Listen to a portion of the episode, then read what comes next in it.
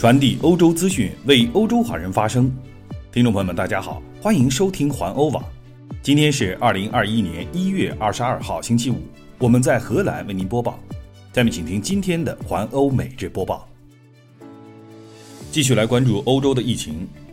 欧盟二十七国星期四晚上进行了一次视频会议，会议得出结论：欧洲目前传染性更强的变异病毒正在加速扩散。疫情形势正在变得非常严重。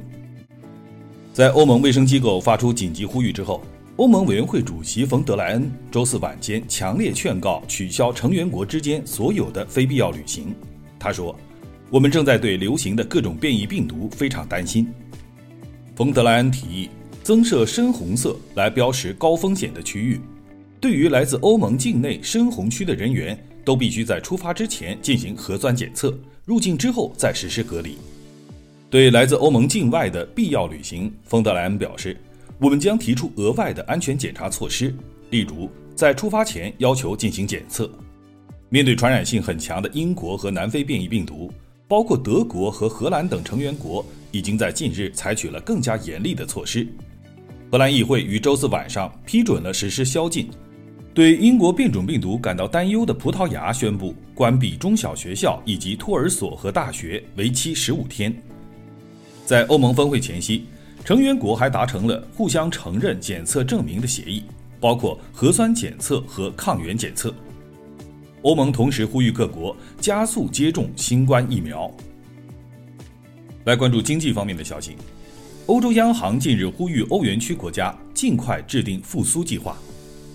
欧洲中央银行行长克里斯蒂娜·拉加德昨天发出呼吁，希望欧洲各国政府必须从疫情危机的后果中加快其恢复计划，因为欧盟庞大的疫情恢复基金必须迅速投入运营。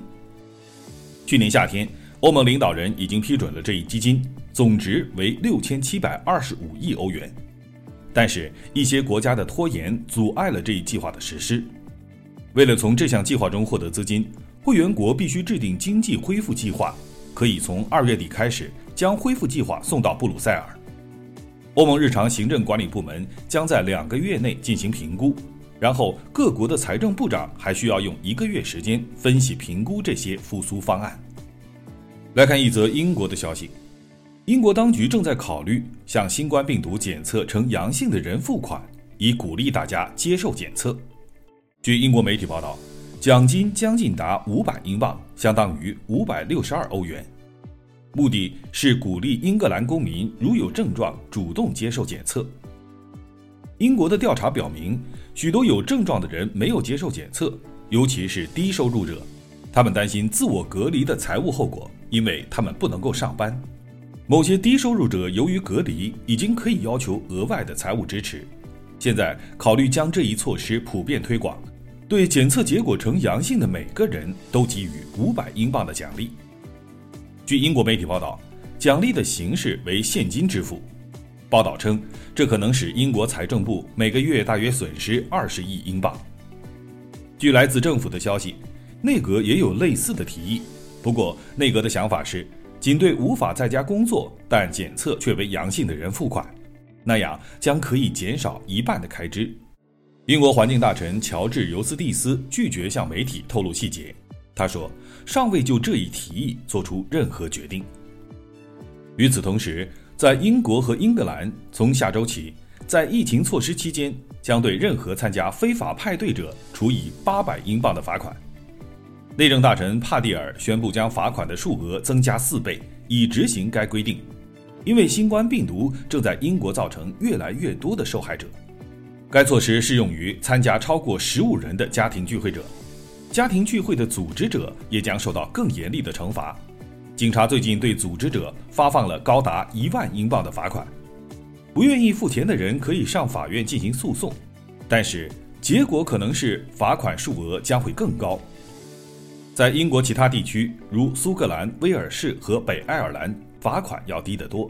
第一次违例罚款的金额为六十英镑。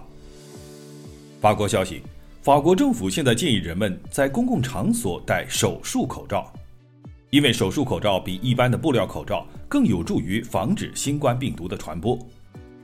据路透社报道，法国当局此前已经强制规定公共场所必须佩戴口罩，但并未就口罩的材质提出指引。法国卫生部长维朗周四接受 TF1 电视台采访时说：“我给法国人民的建议是，不要再使用布料口罩。专业的口罩有过滤器，比一般的布料口罩要昂贵。此外，为因应传染力强大的英国变种新冠病毒等。”法国将出台保持两公尺社交距离的新规定，以更改此前实施的保持一公尺社交距离的规定。谈到关闭滑雪圣地的措施，威朗表示，不太可能在下个月解除这一规定，因为滑雪场是法国新一波疫情的热点。不过，据路透社的数据，法国目前的感染率是疫情高峰时期的百分之三十五，远低于英国的百分之七十。因此，法国的学校仍然开放，并且允许非必要商店继续营业。英国消息，中国驻英国大使刘晓明一月二十号被证实即将离任。据中国驻英国大使馆官网二十号的消息，刘晓明当天出席英中贸易协会举办的线上告别座谈会时，证实了自己即将离任。六十五岁的刘晓明表示，他出任驻英大使十一年。除了是他自己驻外时间最长的一次，也让他成为了中国历史上任期最长的驻外大使。英国《卫报》去年底曾经报道，刘晓明的职位将由外交部副部长郑泽光接任，但是中国官方尚未公布继任的人选。来看一则有趣的新闻：昨天，荷兰媒体 NOS 播放了一段在俄罗斯莫斯科某医院的视频。显示医生和新冠病人正在用中国的太极拳练习呼吸，一位医生表示这有助于身体的恢复。乌克兰消息，乌克兰东部哈尔科夫市的一所疗养院今天发生了火灾，造成至少十五人死亡。